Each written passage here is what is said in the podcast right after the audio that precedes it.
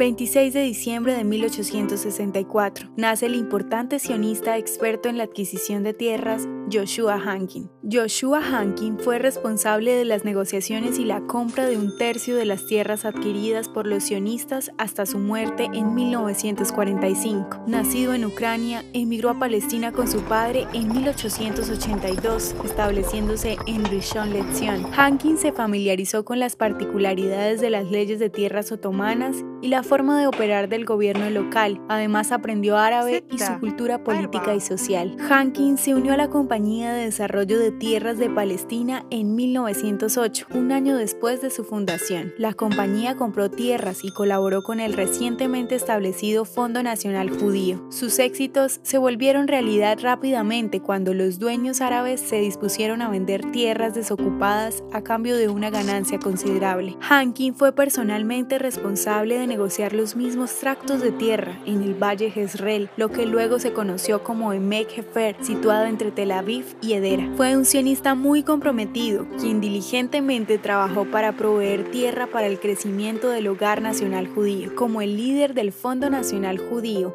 Menajena Siskin tuvo un enfoque similar, adquiriendo la mayor cantidad de tierra posible para el Estado judío.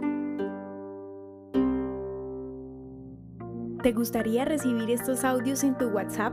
Compartimos nuevos episodios todos los días. Suscríbete sin costo alguno ingresando a www.hoyenlahistoriadeisrael.com. Hacerlo es muy fácil.